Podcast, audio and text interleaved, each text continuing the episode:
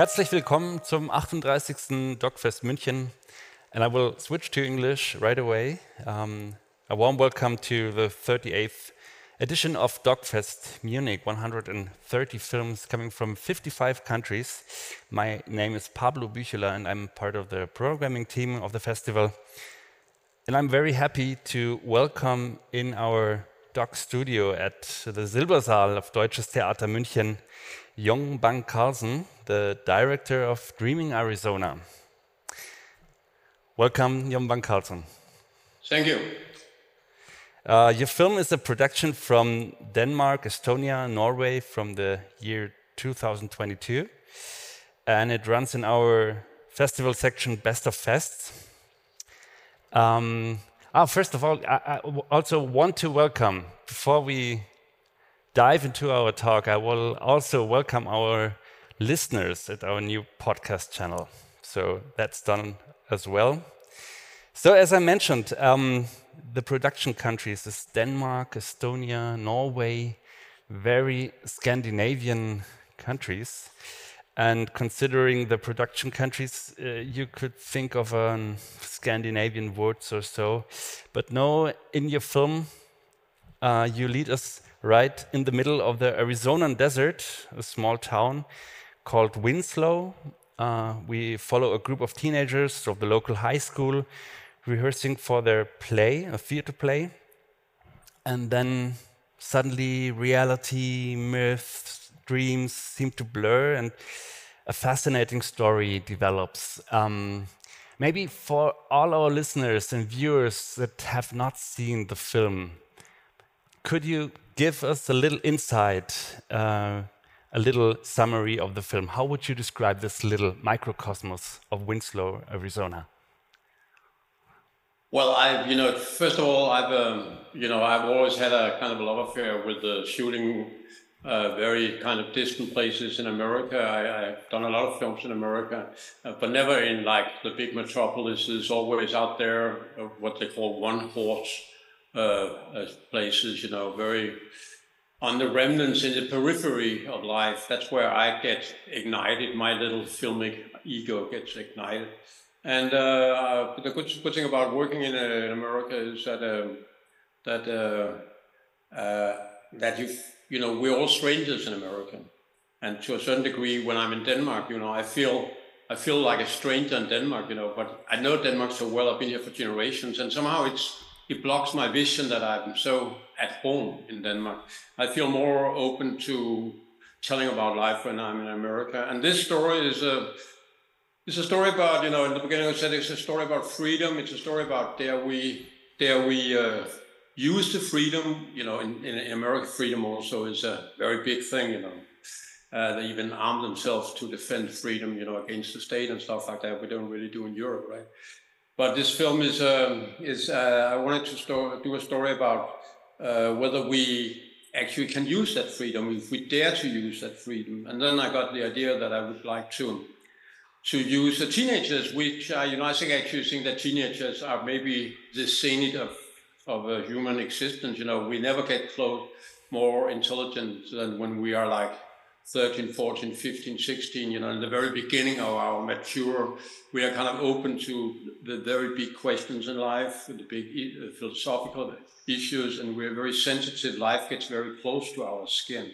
We don't, we're not still we're not hiding behind this kind of cloak of maturity that we hide behind later in life. You know, all those intellectuals uh, bullshit that we, to a certain degree, learn and, and always can put a piece of intellectual bullshit between us and and uh, the sensitivity of life. So I, I, decided to make teenagers my main characters in this film. And then uh, you know, I always I, I, love, it's very important for me that I, I, I, landscapes are important to me, that I can somehow use landscapes in, in, in the storyline.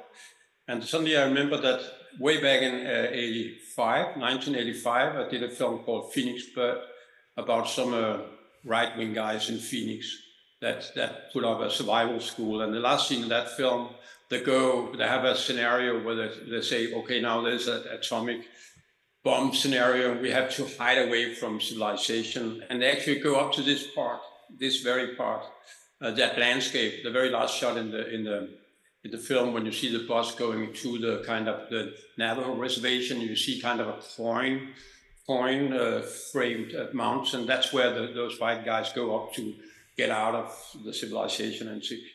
So I decided, you know, I always wanted to go back to that landscape and use that landscape. So I went up there again, and I, you know, suddenly bumped into the, like a, a local high school and this drama club, and then I I thought that could be a very nice way to start, you know, my documentary film in a drama club. Some students are going to put up the new school play, and they choose not to to do uh, some famous Shakespearean thing. They, this time, they choose to, write the story themselves.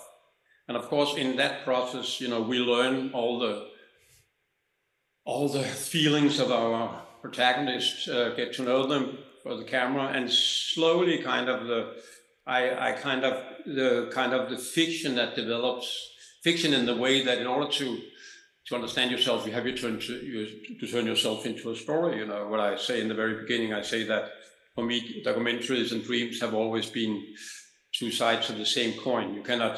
There's nothing which is only documentary. If you take away the dream, it, it becomes you yeah. know.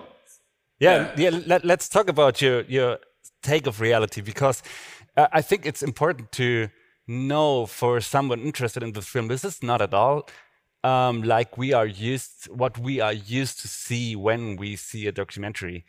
It's um, I get some, I don't know, uh, David Lynch vibes. I, I get these spooky Americana vibes when I see your film. Um, how what, what, what is your what is your take of reality? You you were, were already beginning to explain to us, but um, how do you mix up these document documentary scenes and uh, this kind of fiction that begins to develop? Yeah. Yeah, well, of course, in this setup, it, it come, becomes more or less organic because those guys, they're in their documentary selves. They go up on a stage and they open up to each other in order to get material for the play. And, and I slowly, I start to write to make this, this stage bigger than the little stage you are at the high school. It kind of becomes their whole environment becomes one big stage, like in the final uh, Shakespeare quotation, the world's one big stage, we're all actors in it, right? But my beginning, you know, from the very, I came, I, you know, I'm an old guy. I came out of film school in 76. And the first time I was going to my, I was, you know, we, everybody wanted to make fiction films. And I wanted to, but the only thing I wasn't never very attracted to, uh, to those film studios, you know. And I actually was not very attracted to, at that time, professional actors and all the, which I at that time saw as some kind of mannerism, you know. I, I was much more, more attracted to the real world out there, you know, the, the, those real people and also, I wanted to tell stories that didn't necessarily have that kind of dramatic uh, kind of drive that actors need to survive up on the screen. In order for an actor, a professional actor, to, be, to become believable on the screen, he has to be weaved into a dramatic drive. Otherwise, we'll see, oh, this is not a farmer. This is some intellectual guy from Kreuzberg who pretends to be a farmer. He learned it very well. But if you look at his skin, he's not right. He spent too much time drinking cafe au lait and talking to other intellectuals in Berlin. Right? He's, he's not a real farmer, right?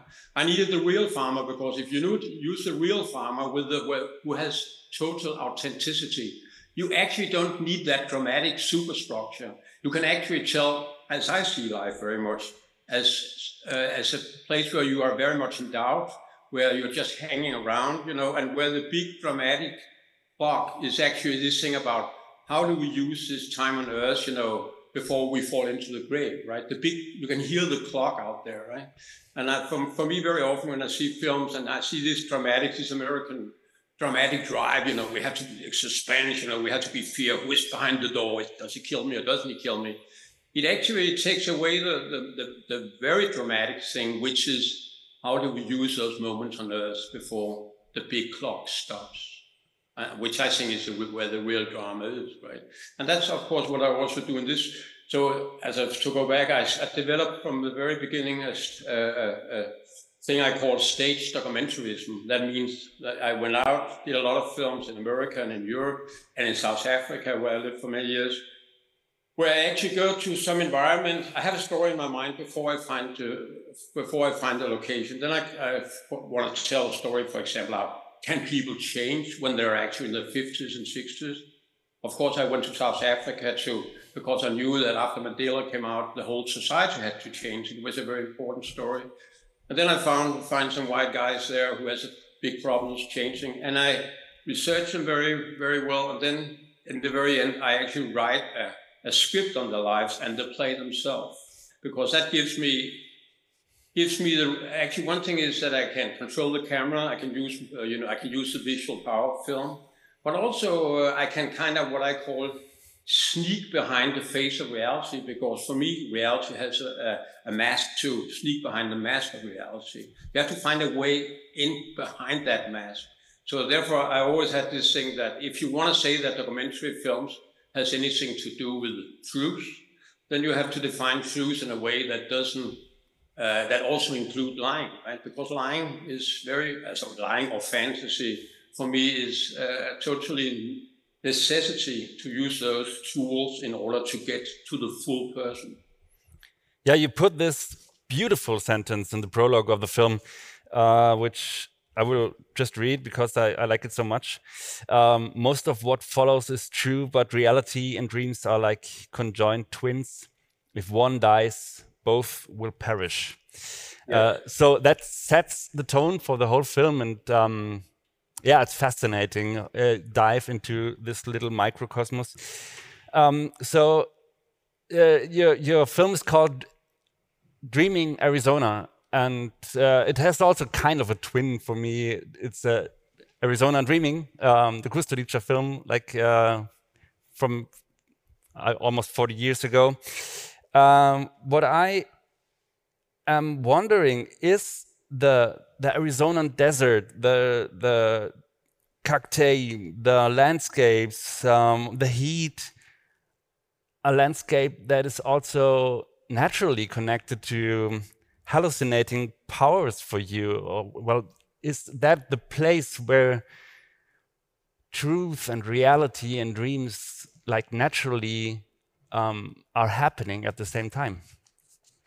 Yeah, and then also, you know, the it's also like that kind of, you know, it's a classic. Also, it's a classic Western uh, landscape, but it's also this kind of. It always reminds me to a certain degree about the the bone structure of humanity or something like that. It's both the beginning of life and it's the end of life. If you understand, it's like it's, it's not that middle period where we have neat small gardens and nice furnitures, you know, to kind of hide away the brutality of time passing. It's just naked, a naked stage, which to a certain degree, uh, for me, uh, uh, you have to fill up with your own fantasies, fill it up with your own life, you know, your own dreams, your own fears, and stuff like that. So it, it's that, that, kind of landscape. If you go through all my films, even my, my Danish films, uh, all my Danish films are never shot in Copenhagen or any places like that. They're shot on the west coast, where you have the same kind of totally open landscape, where all the houses they're kind of not kind of placed neatly next to a little lake or something like that behind some beautiful trees. They're kind of dropped like a kid who has been running through the landscape with some small wooden houses in her, his or her pockets, and they're kind of dropped out just by random and lying for no obvious reason in that landscape. And I think that, for me, is a very poetic way of describing uh, how life is a coincidence. Why am I born Danish? Why do I have those parents? And why did I get those scars or those joys. Why could wasn't wasn't I born, uh, uh, you know, under totally different uh, uh, conditions? You know, this kind of the total randomness of life, and of course also the, the yeah the other side of that. And therefore, for me, those landscape, that kind of landscape, has always been uh, very inviting for my filmic style. So the the group we are following of the high school uh, they are racially mixed, and Winslow itself is kind of an exception, I guess, um, as part as a little town in the Navajo reservation or Navajo County. It's a yes. white it's a white dominated town. Um, how did you experience the demographic structure of Winslow? Um, and maybe also how did you uh, feel the influence of the demographic origin of the people. Yeah, but now you know, of course, uh, you know, in the film you have uh, two girls uh, Amber and Tristan coming from the Navajo reservation, and then you have two white girls coming from the Winslow, and you have a white boy, boy coming from Winslow. And uh, you well, well, it's not, it's not a, it doesn't, the film doesn't uh, deal with issues about you know white exploitation of uh, of the Navajo uh, areas, and of course one can say how come the the the, the the Navajo people live in something that they call the reservation, and the white guys, the newcomers, they live outside the reservation. It should be the other way around, right? But if it if there should be anything like that, but uh, but um, what I you know, of course, the very beginning, it's kind of a simplistic story. It tells some five different characters, and that was also a big challenge for me because it's actually very hard to have five main characters. For me, it was hard. I never had so many main characters. Uh, and uh, how do we develop them all sufficiently to for people to engage in, in their minds and their dreams and fears. And uh, the, you know, it's just uh, I thought you know for me it was uh, it was the, the stage. I was fascinated by this little kind of as that kind of town that you only stop in if you as a stranger. You know, you go on the highway you only go in there if you have to go to the toilet or you have to you are desperately for food because you know the food will be lousy in there right? But uh, there's not a lot of reason to stop there right? And that gives a whole atmosphere to the uh, i did another little film there uh, before this one called uh, the banality reef which is a little story about uh, the death of my wife and um, which actually uses this film as a background. Uh, and the reason i went in there the very first time was this thing that you go off the highway, as I did actually, and you get in there, and suddenly you realize that this place is so it's a center, you know, like like my little place here you see out here, the Danish village I grew up in, is the center of my universe. You know, that's all my calibrations come from here. That that goes for that little village too, and um, and then and then also there's a certain wisdom in that. In, in a place like that, because they know that they live on the periphery, while you guys in Munich and uh, in New York and in Copenhagen, all we, we have this kind of totally stupid uh, idea that we live in the center of something, right? Uh, and to a certain degree, we are, from, in my mind, we are much more stupid than those guys because they know that we all live on this planet, we all live on the periphery of something we don't really know what is, right? Uh, and that's much more obvious, uh, those small places. And when I'm in Copenhagen, I can't forget about it. When I'm in Los Angeles, I can forget. I, I feel that, oh my God, here's happening. After a year, I suddenly say to myself, what's actually happened during that year? And I, I went to like a hundred cocktail parties and had a lot of stupid conversation, but very little time to, to actually think about some essential, right? And as for me, it's much easier to work uh, place as a, I think there's certain wisdom in, in the periphery in small, small places. Mm. Uh, and, um, and then, of course, uh, the surrounding the Navajo reservation was tremendously. as a, I think that there's a there's a power in that landscape. And then, of course, it uses it, that little. Uh, there's a little political aspect in the way that you reuses that. In in '89, when the wall fell was collapsed in uh, Berlin, you know, uh, they, all, all those uh, uranium mines that they had in the Navajo area that they used for their atomic bombs, you know, to keep up the Cold War uh, that was actually digged in those areas. And, and suddenly, you know, they couldn't sell the uranium anymore. And all those white owners that just left the place with the places open. And, you know, when in the old days, uh, all the people who worked there was, was native people. And, uh, and uh, they were they were not at all informed about that this was dangerous. They even took you know showers in contaminated water, you know, before they went back home to their family and stuff like that. And the death rate for for with cancer there is tremendously high, right? Yeah, I have to I have to interrupt you. I'm sorry. Uh, we have a, a, film in our festival program which um, tells exactly about this story in the Navajo Nation. It's a fantastic film called uh, Demon Mineral, and it uh, had his world premiere at the at DocFest. Um, but okay, I will look that up. Yeah, go on. Um, telling. Just sorry for interrupting you. Just had to yeah, take but, the chance. But, uh, but uh, but there was uh, there was something about this as you know this this beautiful beautiful landscape. The kind of the, the it's like the birth of, of this planet, and then at the same time you have this in, injection of total brutal, uh, mean humanity in the middle of, in the middle of you know that there are like 150 mines like that just left right? And so much uh, misery has it created. And i saw the the arrogance of just leaving it open you know was was was yeah yeah totally mind-blowing right? Um, but otherwise you know it's uh, of course there was a little bit uh, uh, none of the white people on on the that, in the film that are in the high school, they were very very good in relationships with uh, with natives, but they went, never went to the to the reservation, which was I was a little surprised about. Mm. But uh, obviously, there still are some kind of um, antagonistic feelings in between. Uh, you know, there uh, there was a very strange thing in, in, the reservation until I think five years ago or six years ago. Uh, if if a white guy went in and did uh, some crime on the reservation, he couldn't be prosecuted by the the, the native police, and mm. which of course uh, results in a lot of crimes, right?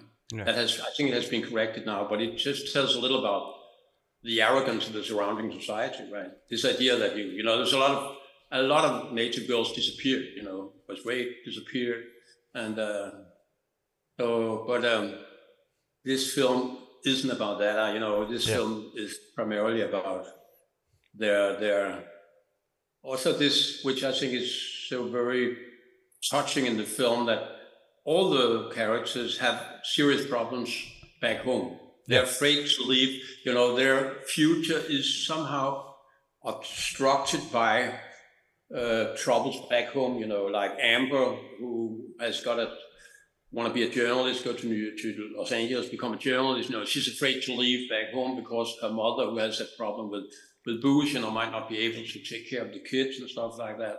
And it's um, probably a very international thing, you know, that uh, that kids, that our kids are, our kids' vision of the future is so troubled by our bad manners, right? As, yeah. as parents, yeah. as the older generation, right? So we get to know, as you just mentioned, uh, five young teenagers, teenagers at a very crucial moment in their lives, just before uh, their high school ends, um, and they open up really, and they tell us about family traumas. They tell us about uh, the struggles. Um, as um, a filmmaker, how do you approach to to young people to open up and to share their stories? Well, well, I think that I do like I've done all through my career in the almost like 50 films I've done is that I, you know, I'm, uh, uh, I don't come in with any preconceived ideas about what their lives are like, right? I come as a, of course, it's a privilege to be a filmmaker in the way that you can approach another human being and really ask questions about how did you deal with being alive as compared to how I deal with being alive. But I think that um, that uh, you know, even though I come in there as uh, actually just they were just here in Copenhagen for the opening, right? So I did, did a little interview with them, and they talked about how how did you feel when this strange, you know, elderly white guy suddenly pops up at the high school and start to ask all those questions, and uh, they all said that um, that somehow you know they felt it was as a kind of all my questions somehow gave them an alibi to to open up about themselves, to think about themselves, uh, to kind of and verfremdung somehow, you know, got a little away from themselves, and therefore they could see themselves. You know, distance creates clarity sometimes, and therefore they said, which I was very happy about, uh, that they, in the process of making this film, they have to face themselves. They are the main material, right? Uh, but in in the making of that in replaying themselves, they suddenly get a chance to analyze themselves, to kind of look from them at themselves from from out there, right? And therefore, they felt that they kind of uh, developed, that they kind of uh, was had a possibility to kind of uh, yeah grow uh, which as I did uh, behind the camera, as we the film crew did, right? Because it's a, of course, it's a you know filmmaking. What is filmmaking? It's it's people being together in front of the camera, behind the camera, and if it if, if it's a, for me the right kind of filmmaking, then it's a mutual uh, voyage, you know, into the unknown, right? And we will all get wiser somehow, you know, by by kind of we, we reflect each other's lives. You know, of course, I go for for elements in their life that I know from myself. You know, I had a troublesome uh, childhood as well. I was at an orphanage as a little, as a, a very little boy. Uh, had some beautiful but very very confused parents. Uh, uh, so to a certain degree, you know, I've uh, see other my films. It's it's one of my uh, it's one of my my the themes in my production is this thing that the kids they know how dangerous it is not to love your parents. They know if you if you miss if you're not long any longer able to love your mom or your dad, then you feel crippled. You know, you feel that the very fundament of your life has been broken, like the roots of the tree has uh, is suffering, right? And, and, therefore, of course, because it's in my life, I've been looking uh, for in front of the camera because I only feel qualified to tell stories that somehow connects to my own life, right? I cannot tell. Uh, I've never been into. For example, I've never been very interested in winners. You know, like like kind of very kind of successful people because you know they're not really in my in my backyard. You know, I I I, I'm always interested in those doubters, those people who kind of uh, really kind of feel, can I do it? Can't I do it? Do will I? You know, that's like all those kids. You know, can if I go in, go for that that dream, will I somehow make it? Will I be able, or do, am I strong enough to kind of get out of the darkness I might have been part of my childhood? Right. Hmm. Uh, I think that in that way, I think it's a very uh, eternal story because that's all our most of us have that kind of element in our lives right mm.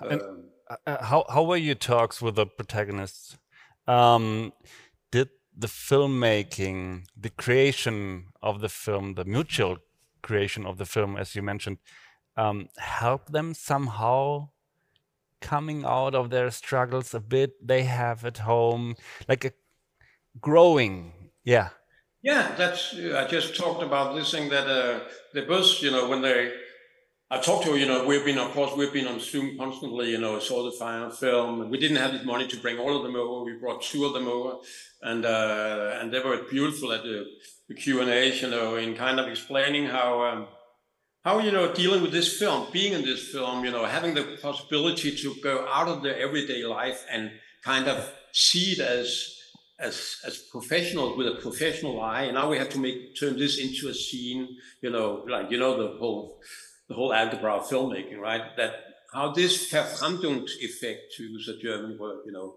how that actually helped them to kind of get to grips with the elements in their life which had been so close to them, so they couldn't focus on them, right?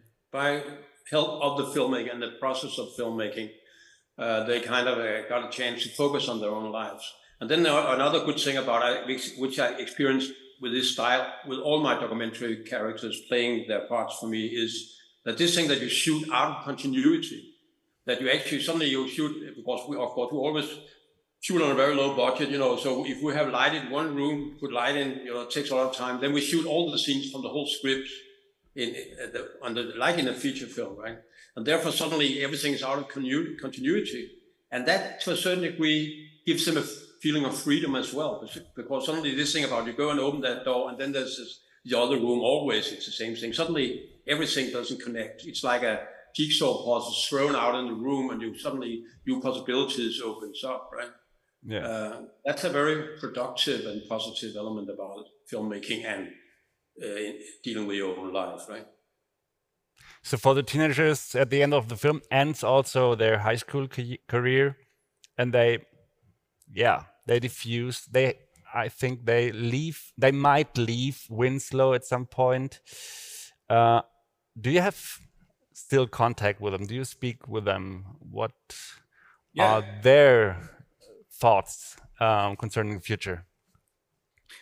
Yeah, you know, like Mackenzie, who is kind of the, on somehow the lead on the stage. Mackenzie, the white girl, Mackenzie.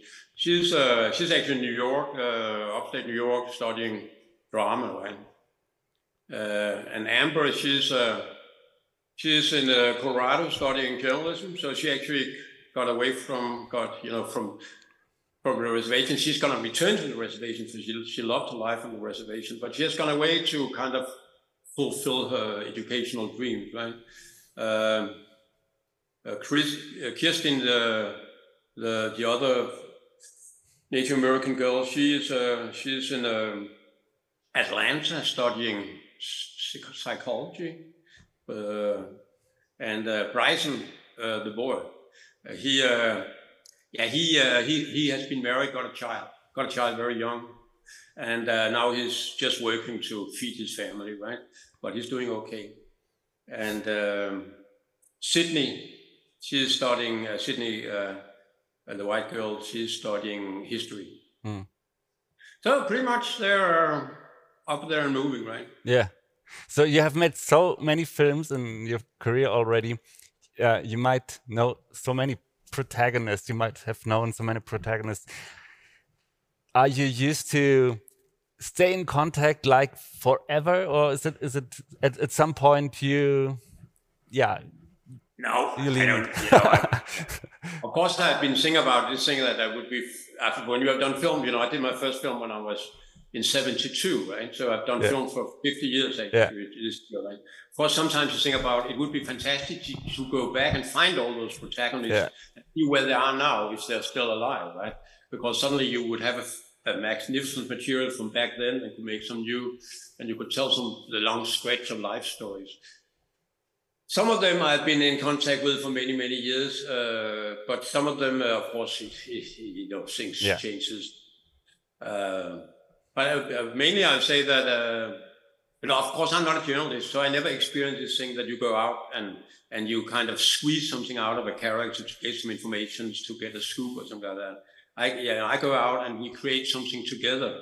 So that, of course, is a much more nice situation to be in. I'm not there to exploit their life. I'm, I'm there to, that we together made some kind of painting of our, of the life and the time and the life we live in, right?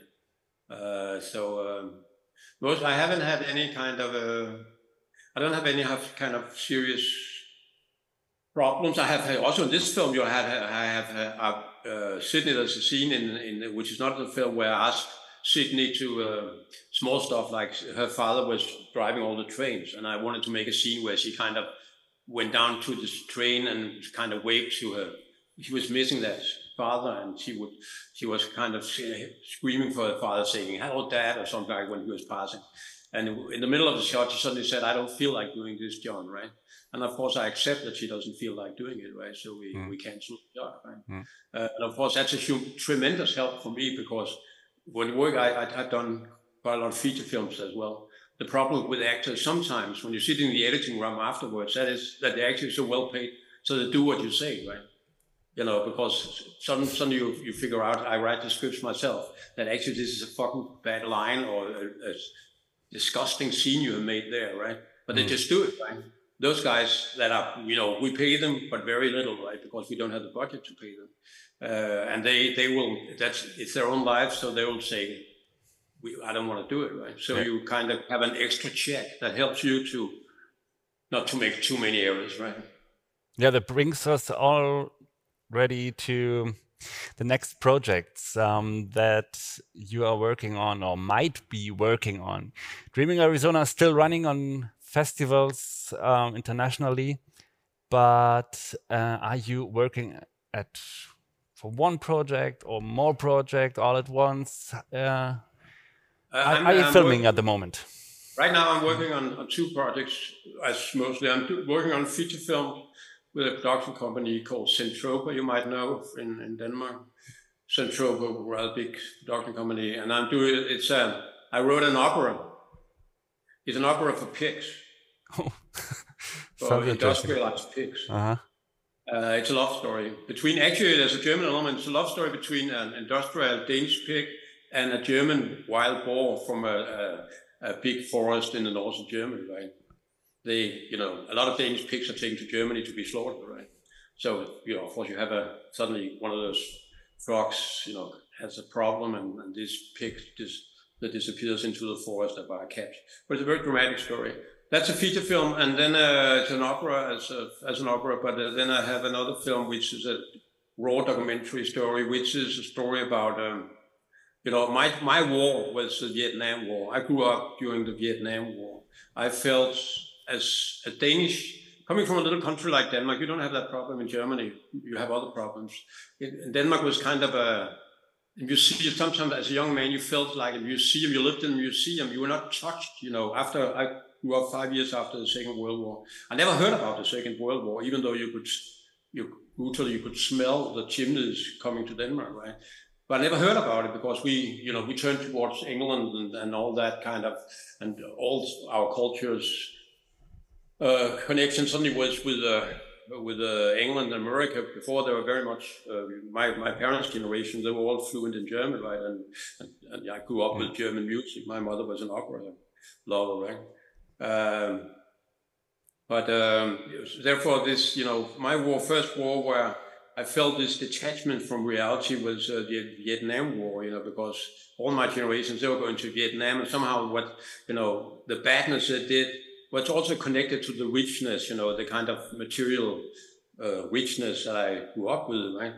And, uh, but I felt that kind of, um, how come, you know, you, you feel a little detached, like you were in a cute little museum and you could look out to down to Germany that was kind of building up again and stuff like that, and America who connect was out there conquering the world. But you were not you were not conscripted to go and fight. You were not conscripted to to fight fighting, if you understand. You were in a museum, in a cute little museum, and um, uh, but uh, I always. Um, wanted to tell a story about those guys who went to Vietnam because also now it's very interesting because they are my age, you know, there are you know, they're old guys, right? And uh, they suddenly they have been when they're as uh, coming out of high school. Suddenly, you know, I have some characters already who came out of high school that didn't know anything about the world. You know, Americans don't know a lot about the world, right? Because they think they are the world, right? They're put into, you know, have a little military training, put into this huge thing that take them down to a jungle, and then they're thrown into a jungle and say, shoot, shoot, shoot. And they never see the enemy. They only see the corpses of the enemy, right? and and, and that terror they they the witness and the do down there kind of follow them their whole life right they it's very hard for them to get back into you know the wonderful american way of life you know enjoying the suburbs and all that things you mm. know that we're supposed to do and there but and then they kind of are tormented by that experience in their very fragile youth and uh, now they're standing in front of the big desk. we're all standing in front right and uh, I think this is a very dramatic moment in that generation's life. And I'm start, uh, doing a story that took place in, in America, of course, and in Vietnam, uh, where I followed some of those characters. Because some of those characters, they actually, in the old days, you know, they went back to, like nearly Freudian, they went back to where it all happens and found peace in Vietnam and actually live in Vietnam now, right? So, uh, that's the projects I'm working on. So good good luck. All the best for your projects. We will definitely watch out uh, for all that's coming up from you. Thank you so much for joining us uh, via Zoom in our doc studio here at uh, Deutsches Theater München. Um, okay. And I have to mention that uh, your film is still nominated for the Kino Kino, Kino, Kino Audience Award, um, donated by the BI, BR and 3sat broadcasters here in Munich. So uh, our viewers and podcasters are able to vote for the film. Um, good luck for Dreaming Thank Arizona, you. and see you next festivals, hopefully. Okay. Thank you. Bye. Bye.